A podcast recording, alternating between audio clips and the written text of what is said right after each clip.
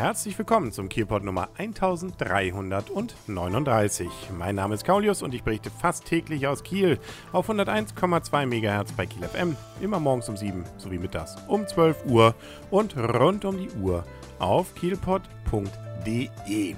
Die Bühnen in Kiel habe ich ja hier schon öfter vorgestellt. Davon haben wir ja eine ganze Menge mit ganz unterschiedlichen Ausrichtungen. Und insbesondere das Schauspielhaus habe ich ja hier sehr oft schon thematisiert. Und da gibt es übrigens auch noch Unterkategorien. Das ist vielleicht jetzt nicht jedem Kieler so bekannt, dass es eben nicht nur das Hauptschauspielhaus gibt, sondern im gleichen Gebäude gibt es noch weitere Veranstaltungen. Nämlich einmal im Studio. Das sind dann eher etwas kleinere Stücke, beziehungsweise das Ganze eben etwas im engeren Ambiente und es gibt noch die Reihe 17. Das bedeutet, äh, naja, nicht, dass man jetzt im Theater nur in einer Reihe sitzt, sondern dass man mehr oder weniger im Foyer dann Platz nimmt, dass man dort dann eben, je nachdem, wie das Stück dann da, dargestellt wird, äh, mal eher am Rand oder in der Mitte oder wie auch immer platziert wird. Und zwar eigentlich nur so viele Leute, wie normalerweise in so einem Schauspielhaus in einer ganzen Reihe sitzen würden. Na, plus, minus irgendwie ein bisschen was.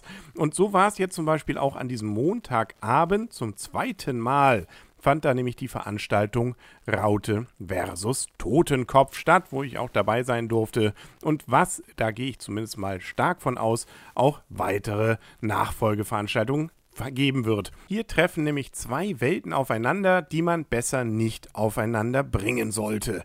Das ist jetzt zwar noch nicht so wie jetzt Holstein Kiel gegen Lübeck, aber doch immerhin HSV gegen St. Pauli. Es gibt nämlich einen Schauspieler, der ist Anhänger des HSVs, das ist Oliver E. Schönfeld.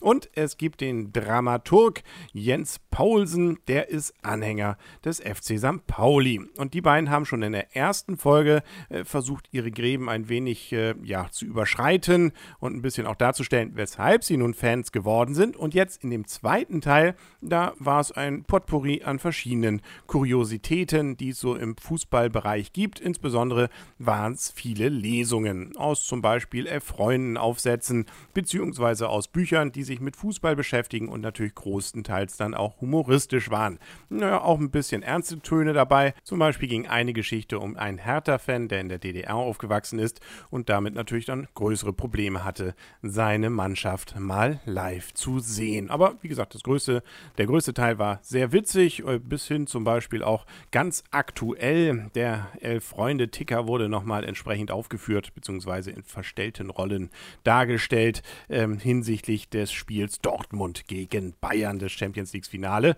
Auch das viele Lacher und auch ansonsten zog sich durch den Abend viel Humoristisches. Es gab sogar Würstchen und es gab auch eine Lesung eines dritten Schauspielers, nämlich von Rainer Jordan. Und es gab sogar noch ein Quiz, also man konnte noch was gewinnen, nämlich je nach Wunsch entweder ein Fanutensil vom HSV oder von St. Pauli. 90 Minuten, die sehr schnell vor, vorbeigingen und äh, die, wie gesagt, auch vieles an Lachern dann mit sich gebracht haben und äh, Lust darauf machen, dass es hoffentlich demnächst mal wieder eine weitere Folge davon geben wird. Das Schöne an der ganzen Geschichte ist, ist eben auch sehr unaufgeregt und sehr einfach, dass man da hingeht. Es kostet auch nicht mal viel Geld, nämlich so um die 5 Euro muss man dafür zahlen und dafür kriegt man wirklich nette Unterhaltung in diesen 90 Minuten. Ansonsten steht ja immer mehr die Kieler Woche bevor. Lang ist ja nicht mehr hin. Etwas über zwei Wochen, dann geht es schon wieder los. Und äh, wer jetzt schon mal langsam warm spielen möchte mit seinen Kindern, der hat zum Beispiel am kommenden Samstag die Möglichkeit, beim Fest der Sinne auf dem Kinderspielplatz im Schrevenpark entsprechend, äh, ja, vorzuspielen. Eben eine Klangwerkstatt, witzige Spiele, Platz zum, Platz zum Matschen und ganz viel Spaß. So ist das Ganze überschrieben. Das erwartet nämlich kleine und große Besucherinnen und Besucher. Dann am Samstag auf dem Kinderspielplatz im Schrevenpark in der Zeit von 15 bis 18 Uhr lädt die dortige Spielplatzpatin Nele Roos zum großen Spielplatzfest unter dem Motto Fest der Sinne ein. Neben einem bunten Spaß- und Aktionsprogramm gibt es auch einen Kaffee- und Kuchenverkauf. Eltern können sich über das Thema Kindertagespflege informieren. Ja, so heißt es hier in der Pressemitteilung und so geht es auch weiter.